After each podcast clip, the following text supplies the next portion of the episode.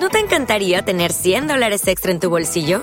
Haz que un experto bilingüe de TurboTax declare tus impuestos para el 31 de marzo y obtén 100 dólares de vuelta al instante. Porque no importa cuáles hayan sido tus logros del año pasado, TurboTax hace que cuenten. Obtén 100 dólares de vuelta y tus impuestos con 100% de precisión. Solo con Intuit TurboTax. Debes declarar para el 31 de marzo. Crédito solo aplicable al costo de la presentación federal con TurboTax Full Service. Oferta sujeta a cambios o cancelación en cualquier momento. Hola, soy Pamela Cerdeira y esta es la del día 23 de agosto del 2021.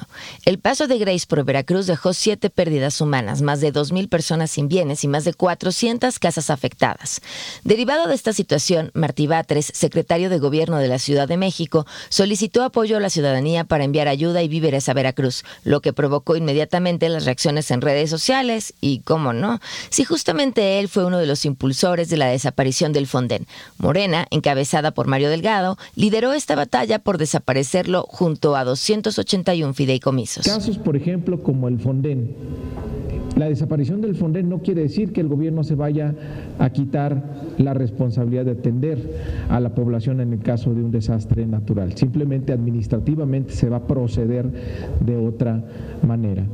Entonces sí vamos a extinguir en un principio, 55 fideicomisos estaban en las dos iniciativas que se presentaron, pero se está ampliando el dictamen y se están incluyendo más fideicomisos y en total se contempla la desaparición de 109 fideicomisos que en este momento tienen un saldo de 58 mil millones de pesos. Aunque el anuncio se dio en el 2020, fue hasta el pasado 28 de julio cuando la Secretaría de Hacienda y Crédito Público hizo oficial la desaparición del Fondo de Desastres Naturales, publicando el acuerdo con el que terminaban de darle matarile en el diario oficial de la Federación.